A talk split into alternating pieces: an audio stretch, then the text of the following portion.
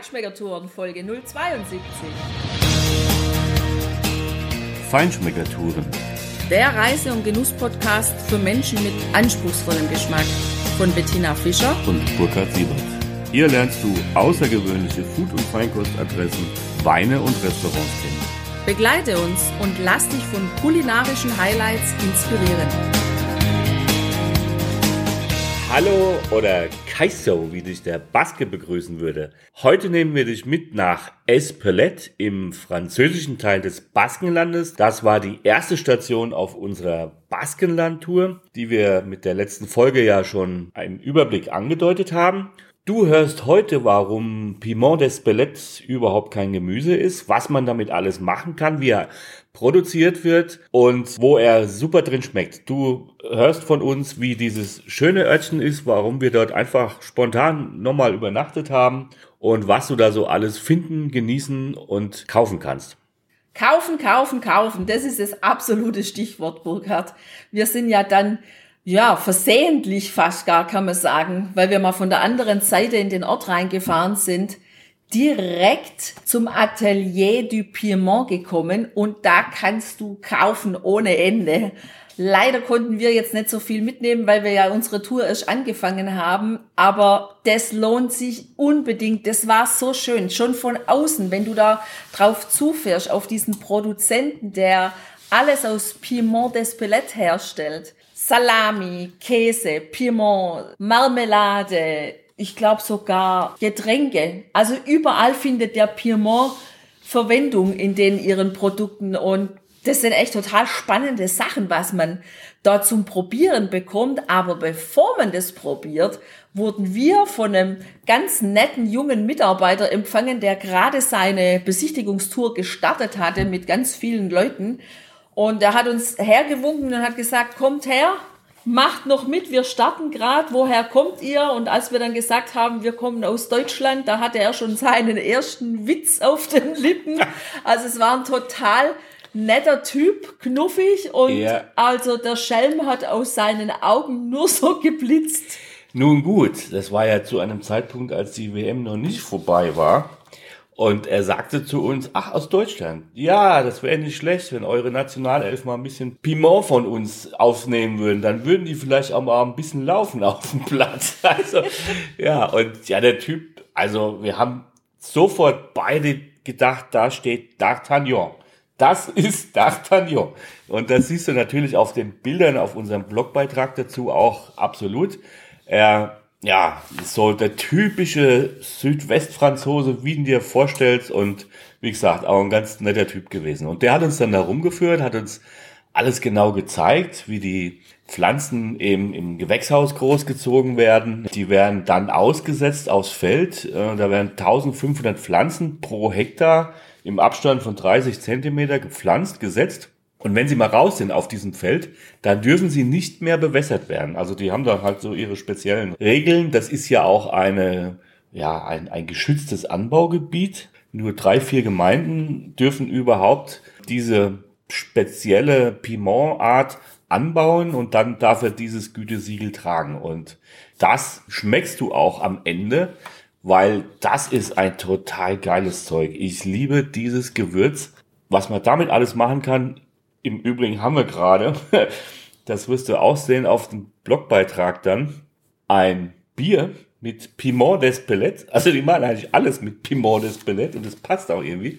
Haben uns gerade aufgemacht, wir haben uns ein Fläschchen mitgenommen, um hier die Folge einzusprechen, haben wir gedacht, das bringt uns ein bisschen in Stimmung und ich glaube, es war kein Fehler, weil es ist am Anfang so leicht, ja, leicht sprudelig, eher, eher so limonadig fast, ja, erfrischend aber dann kommt so eine dezente Schärfe und die bleibt auch. Und so hast du es öfters bei diesen ja, Produkten, die mit Piment Display hergestellt werden.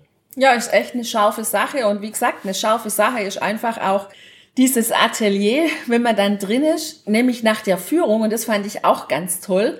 Da darf man Platz nehmen und dann bringt D'Artagnan die Platten zum Probieren. Da gibt's dann Käse mit Marmelade aus Piment d'Espelette drauf, da gibt's Salami, da gibt's Schinken, da gibt's Schokolade und eben auch diesen ganz typischen Schafskäse von dort, diesen Osau Irati, der für einen Schafskäse wirklich mild ist. Also man schmeckt, es ist scharf, aber er bockelt überhaupt nicht und er hat eine unglaublich cremige Textur. Man bekommt den ja auch bei uns im Supermarkt, auch den Petit Basque bekommst du ja bei uns im Supermarkt. Aber bei uns sind sie, finde ich, einfach durch den langen Transportweg oftmals schon so ausgetrocknet. Das finde ich nicht so darin. Was wir da auf jeden Fall gegessen haben, das war die geilste Salami ever. Ein Beret Basque, eine runde Salami, die noch ganz weich war, außen schön diesen weißen Edelschimmel hatte. Und vom Geschmack her, ich kann es gar nicht beschreiben, das war einfach umwerfend geil und ich weiß eins sicher, wenn ich könnte, würde ich mir 10 Kilo davon bestellen. Ja, da wäre ich sofort dabei. Und also es ist wirklich spannend, weil der Piment d'Espelette ist überhaupt kein Gemüse. Das ist eine Frucht. Das ist eine Frucht, die so aus der Tomatenfamilie herkommt, hat er uns erklärt. Und die wird dann natürlich, im Anfangsstadium ist sie grün. Wenn sie geerntet wird, ist sie herrlich, ein tiefes Rot. Und dann wird diese Frucht eben zunächst mal so getrocknet und dann nochmal im Ofen getrocknet. Und dann ist sie richtig dunkelrot und ganz, ja, von der Textur her, so, also ganz hart, aber so bröselig dann, ja. Und das wird dann zum Beispiel zu einem Puder äh, zerrieben. Dieses Puder ist ein super Würzmittel. Ich setze es total gern ein in unserer Küche weil es eben schon eine gewisse Schärfe gibt, aber eine sehr angenehme Schärfe. Du siehst ein Bild, auf dem Blog dann auch, wo die verschiedenen Pimentarten beschrieben sind, äh, auch mit ihrem Schärfegrad. Und da ist der Piment d'Espelette erfreulicherweise relativ weit unten. Also das heißt, du schmeckst einfach, du hast eine angenehme Schärfe, aber wirklich sehr dezent und du schmeckst aber auch erstens von dem Gewürzpass oder von dieser Frucht, aber auch vom Essen oder von den Produkten, die damit einfach veredelt werden. Das ist eine total super Sache und macht uns unheimlich viel Spaß.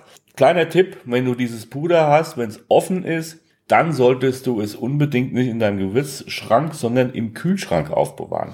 Die super Kühltheken im Ort in Espelet, die wollten wir ja auch noch besuchen und wir wollten auch noch was einkaufen. Und weil es aber da schon ziemlich spät war am Abend, haben wir uns dann kurzfristig entschlossen, entgegen unserem ersten Plan, der lautete, wir reisen noch bis Hondarribia nach Spanien, dass wir doch erst noch eine Übernachtung in Espelette machen, ganz gemütlich noch ein halbes Stündchen durch die Lädchen bummeln, einen schönen Abend verbringen in dem Hotel, in dem wir dann übernachtet haben und vor allem mal richtig noch die Küche in Espelette genießen. Und das war eine super gute Entscheidung, die wir da getroffen haben. Genau. Und wir haben vor allem auch richtig Glück gehabt, weil wir haben im Hotel Euskadi mitten im Ort ein wunderschöner alter Bau mit mehreren Gebäudeteilen, quasi das letzte Zimmer noch bekommen und natürlich sofort zugeschlagen und erstmal unser Gepäck eingeräumt. Dann sind wir noch ganz gemütlich durch den Ort gebummelt und haben uns in Ruhe nochmal so ein bisschen inspirieren lassen in den ganz vielen Läden, die es da gibt. Ja, da kriegst du in den Feinkostläden natürlich Schokolade, Nougat, die Aperitifs aus der Region. Du kannst dort auch probieren in den Läden, ist gar kein Problem. siehst du auch auf den Bildern, wie sie das dann aufbauen, ganz nett. Und es gibt natürlich Weine, es gibt Patisserie, diese typische Gatto Basque wirst du da finden. Es gibt auch ein bisschen Kunsthandwerk, so glasmäßig. Parfümläden, du kannst Foie Gras kaufen oder Piperade und dann gab es natürlich auch ja, Klamottenläden, so ein paar kleine, ne? Tina, das war ja für dich eigentlich auch so das gefundene Fressen, so ein bisschen. Naja, also ich denke, wenn man schon in Urlaub fährt, man kann schon einmal essen und trinken, aber so ein bisschen Klamotten shoppen, das gehört doch irgendwie auch dazu. Und da uns ja das Baskenland so gut gefällt, haben wir gleich mal zur Einstimmung, also ich zumindest, so einen schönen Überhang mit bunten Farben, so, ja, so baskisch anmutend habe ich da was gefunden. Das hat sich super gemacht. Das war leicht für die Reise. Also auch zum Shoppen für Klamüttchen ist ja, der Laden oder ist dieses Örtchen echt schön. Du darfst aber auch als Mann durchaus da was kaufen, ja. So habe ich es nämlich auch gemacht. Mein Geburtstag stand in dem Urlaub noch bevor. Und da habe ich ein schönes T-Shirt gefunden mit der Aufschrift Je ne suis pas vieux, je suis vintage. Und ja, das heißt im Prinzip, ich bin nicht alt, sondern ja, gereift, vintage, so richtig cool. Und das hat mir natürlich super gut gefallen, habe ich an meinem Geburtstag dann auch gleich getragen. Das war natürlich Ehrensache. Und das Schöne ist ja gut, nicht alle verstehen ja, wenn es in Französisch draufsteht. also. Übrigens, falls du dort am Wochenende sein solltest, so wie mir, in dieser Region, also Espelette und Rondaribia, dann in Spanien, reservier unbedingt rechtzeitig vor, weil am Wochenende scheint die ganze Umgebung diese Städte bevölkern zu wollen. Also wir hatten ein riesen Glück, dass wir noch ein Zimmer bekommen haben. Sowohl in Espelette als auch später in Hondarribia. Ja, vielleicht haben sich auch ein paar schon eingemietet, weil die haben ja auf eine Etappe der Tour de France gewartet, die eben nach Espelette ging in diesem Jahr. Und ja, die Läden, die hatten alle total coole Malereien auf ihren Schaufenstern drauf, ja, sehr einfallsreich, jeweils auch zum Laden passend. Das war richtig nett. Und einer davon, die Maison Castelou, ein Metzger, da haben wir uns auch richtig durchprobiert. Da war eine ganz nette junge Dame hinterm Tresen, die uns dann auch äh, Sachen hat verkosten lassen. Da haben wir dann zum zweiten Mal den herben Charme und herben Witz der Basken gleich mal mitbekommen, aber sie war wirklich sehr nett. Und naja, Tina, das La Maison du Fromage, Le Blanc, das war ja dann dein Highlight-Laden, ne? Oh das ist, wenn ich da dran denke, da bin ich so wehmütig. Ich würde am liebsten in diesem Laden wohnen. Also du wirst es sehen auf den Bildern. Wenn du Käseliebhaber bist, dann weißt du, wovon ich rede. Allein wenn du durch diese Türe in dieses Geschäft eintrittst und diesen Wahnsinnsgeruch von den Käsen aufnimmst, ist es schon so, dass du am liebsten gar nicht mehr raus willst. Und dann eben diese verschiedenen Schafskäse, so in dieser Vielfalt, wie wir sie hier bei uns so nicht kriegen und schon gar nicht in dieser Frische, in dieser Cremigkeit. Oh, ich schmelz dahin, ich will nach Espelette. Ja, auf jeden Fall, weil wir haben eigentlich auch, dadurch, dass wir nur eine Nacht da waren, gar nicht so das Hotel auch genießen können, weil das hat nämlich neben den wirklich alten und unheimlich, ja, atmosphärisch schönen Gebäuden und Räumen auch einen total modern gestalteten Innenhof mit einem sehr schönen Pool, wo du sie auch richtig gut kennen lassen kannst. Wir konnten da jetzt natürlich nicht rein, weil es war ein bisschen, ja, vernieselt und äh, ein bisschen kühl da, aber wenn es schön warm ist, ist das natürlich eine klasse Sache. Und was ich total schön auffand, wir haben uns dann natürlich, wie man das so macht, erstmal einen Aperitif gegönnt in der Bar des Hauses und auch die hatte so eine herrliche nostalgische Atmosphäre mit wunderschönen Fliesen. Du siehst auch hier ein Foto auf dem Blog. Und da haben wir dann eben auch diesen Cidre probiert, der im Baskenland eben auch gemacht wird. Und nach der ganzen Probiererei hatten wir dann natürlich auch mal Lust auf was richtig Herzhaftes, mhm. richtig lecker baskisch essen und passend zu dem, ja, leicht trüben, niesligen und auch etwas kühlen Wetter haben wir dann eine Vorspeise erstmal genossen, ein bisschen Salat, du, mit Ei oben drauf und ich hatte so, ja, ich weiß gar nicht mehr genau, was das war, aber es war so mit Mayonnaise und Erbsen und Karotten und dann hatten sie so ein Parmesan-Segel hatten sie gemacht, sehr üppig, sehr gut, muss man schon sagen. Und dann haben wir uns von dem Kellner inspirieren lassen, wirklich ein typisches Gericht von dort zu essen. Und deshalb haben wir Akshoa bestellt. Akshoa ist kleingeschnittenes Fleisch vom Kalb angebraten mit den Röstaromen und dann mit Paprika in einer schönen Soße. Also ich glaube, da war auch Öl dabei. Es war ein bisschen fettig, aber nicht negativ fettig, die Soße, sondern wirklich reich. Ja, schmackhaft durch dieses Öl und die wirklich frischen Paprika, also allein dieser Geschmack dieser Paprika hat mich an meine Kindheit erinnert. So hat meine Mutter früher Reis gemacht mit Paprika, als Paprika noch nach Paprika geschmeckt hat. Also du hörst schon, auch ja. das könnte ich jetzt direkt wieder essen. Es ist irgendwie schwierig zu beschreiben. Man muss es, glaub einfach selber probieren. Es war himmlisch lecker. Und da gab's eben auch so mhm. ganz tolle sortierte Kartoffeln noch dabei. Es war eine Riesenportion. Erst haben wir gedacht, naja, so viel ist das Schälchen ja nicht, aber letzten Endes haben wir ziemlich ähm, Gas gegeben, dass wir es essen konnten. Ja, das war auch ganz rustikal für zwei, aber sehr schön. Und ich bin mir nicht ganz sicher, aber ich glaube, es war an diesem Akshoa auch ein bisschen Piemontes Billett. Oh, bestimmt. Auf jeden Fall, das hat richtig gut geschmeckt. Es war ja eine herzhafte, deftige Sache, aber elegant. Und dazu haben wir auch einen schönen Wein uns empfehlen lassen aus der Region von der Domain Abotia. Das ist, äh, ich habe es mal ein bisschen nachrecherchiert, äh, ja, nicht wirklich so eine Genossenschaft, aber irgendwie eine Kooperation von mehreren Winzern. Und die Appellation ist Iru Legui. Hör mal rein, wir haben die Verkostungsnotiz direkt im Restaurant gesprochen. Also der Essensbegleiter in Espelette von der Domain Abotia ist ein Roter aus Tana und Cabernet Sauvignon, Jahrgang 14, 12,5 Prozent. Kam leicht gekühlt auf den Tisch und hat ja eine sehr schöne dunkle Farbe mit orangenen Reflexen. Ähm, nicht ganz dunkel. In der Nase Pfeffer, roter Paprika, ein Hauch Trüffel. Ist ein Wein wie das Baskeland, ziemlich knackig. Also der ist jedenfalls geradeaus. Ja, eckig und kantig ist er auch. Hat am Gaumen nicht zu heftige, aber klar erkennbare, kantige Tannine. Trotzdem sehr angenehm. Ja, ein schönes elegantes, schlankes Mundgefühl eigentlich. Ja, ein bisschen raubeinig, aber ein freundlicher Kerl. Wenig Frucht, eher, eher würzige Aromen, dezent, wieder Paprika, bisschen Pfeffer. Der Nachtisch war natürlich auch klar. Dieses Mal habe ich auch gar nicht wehmütig auf das süße Dessert verzichtet, sondern eins war sicher, wir wollten Käse, Käse, Käse und den haben wir auch bekommen. Richtig guten Schafskäse und dann eben auch mit der Kirschmarmelade mit, wie könnte es anders sein? Piment des Billets.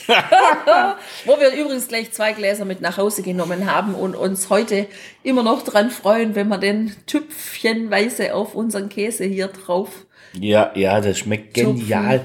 Diese Kombination von dieser Kirche, dieser Frucht, diese Fruchtsüße mit diesem, mit dieser leichten Schärfe von diesem Piment des Belay ist einfach göttlich. Und im Übrigen ist auch diese Gegend eine richtige Kirchenanbaugegend, ja. Also, die schmecken auch genau so. Typisch und richtig nach Kirche, so wie das früher einfach auch gewohnt warst. Und nach diesem üpplichen Mahl, was super geschmeckt hat, haben wir gedacht, wir schauen noch mal kurz in der Bar vorbei. Und hatten Glück, dass wir den netten jungen Mann noch mal angetroffen haben, der eigentlich schon ja zugemacht hatte und ihn noch um eine Digestivempfehlung gebeten. Und er hat uns dann einen typischen, ja, so einen Kräuterlikör, einen grünen, ja, der hat uns natürlich sofort begeistert, weil wir wollten mal gucken, wie der hier ist im Vergleich zu dem grünen äh, Likör auf Mallorca, den, den berühmten, den es da gibt. Ich habe jetzt den Namen gar nicht. Den Yerbas. Yerbas, genau, danke. So, und dann hat er uns einen Isara eingeschenkt. Das ist ein, ja, eben dieser grüne Likör, das ist baskisch für Stern. Und der kommt eben ursprünglich aus Bayonne, wird mit 16 verschiedenen Gewürzen und Pflanzen sozusagen gemacht und dem äh, Armagnac aus dem benachbarten D'Artagnanland. und ähm, ja, der, der hat richtig Gas, 40 Prozent, also ist als Likör schon richtig kräftig und er hat zwei witzige ja, Spitznamen. Der heißt nämlich angeblich unter deutschen Touristen der Teufel aus der Flasche. ist klar, wenn du zu viel davon bekommst, dann, äh, dann hast du schon dein Problem. Ne? Und in einigen Surfergebieten, und das finde ich auch sehr charmant, nennt man ihn die grüne Welle.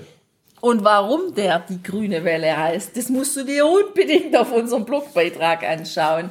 Weil dieser Likör, oder weiß gar nicht, ist ein Likör. Likör, ja. Likör, ja. Aber Likör mit Bums. Ah, richtig Bums. Ja, der ist so giftgrün. Also im Grund sieht er ja aus, als ob er mega künstlich wäre. Geschmeckt hat er super. Auf Eis. Unbedingt Eis. Der Likör braucht Eis.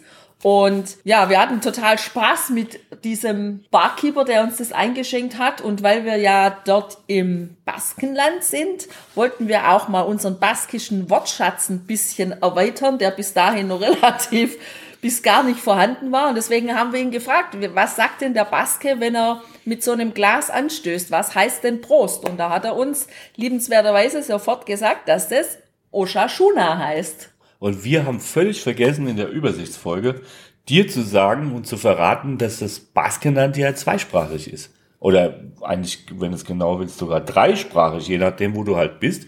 Wenn du im französischen Teil bist, da wird natürlich Französisch gesprochen, aber eben auch das Baskische ist eine eigene Sprache und genau die gleiche Sprache, logischerweise, ist in dem wesentlich größeren Teil in Spanien ja auch.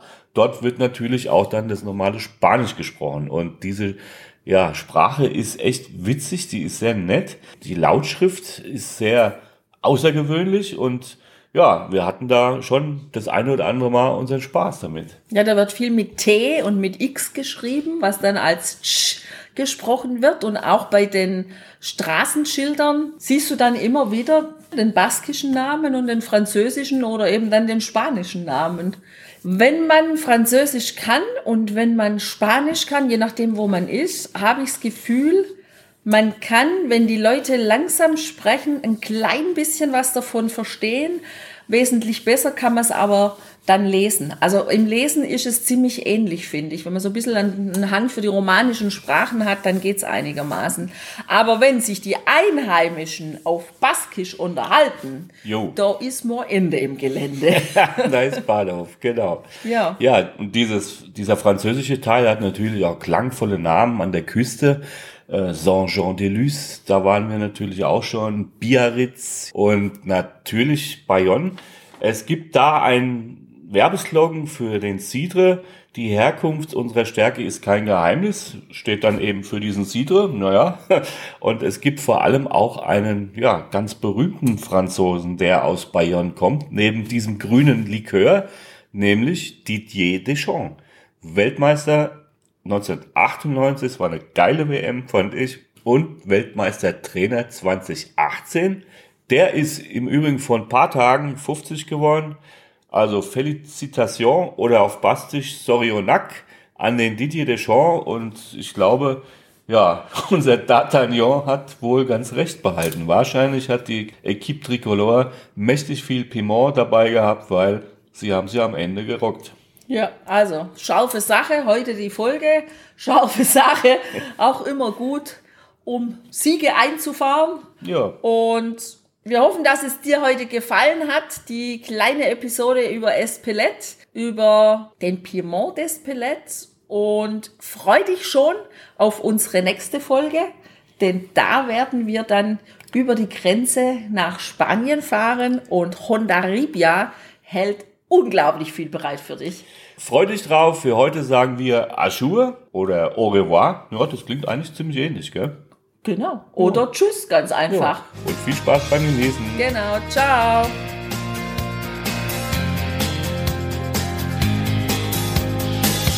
Hier endet dein Genusserlebnis noch lange nicht.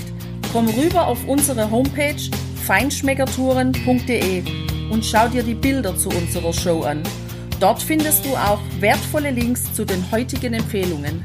Verpasst keine Neuigkeiten mehr und trag dich am besten gleich in unseren Newsletter ein. Wir freuen uns auf deine Anregungen für weitere Episoden und einen regen Austausch mit dir. Viel Spaß beim Genießen, denn du weißt ja, wahrer Reichtum besteht nicht im Besitz, sondern im Genuss. Deine Feinschmecker Guides Bettina und Burkhard.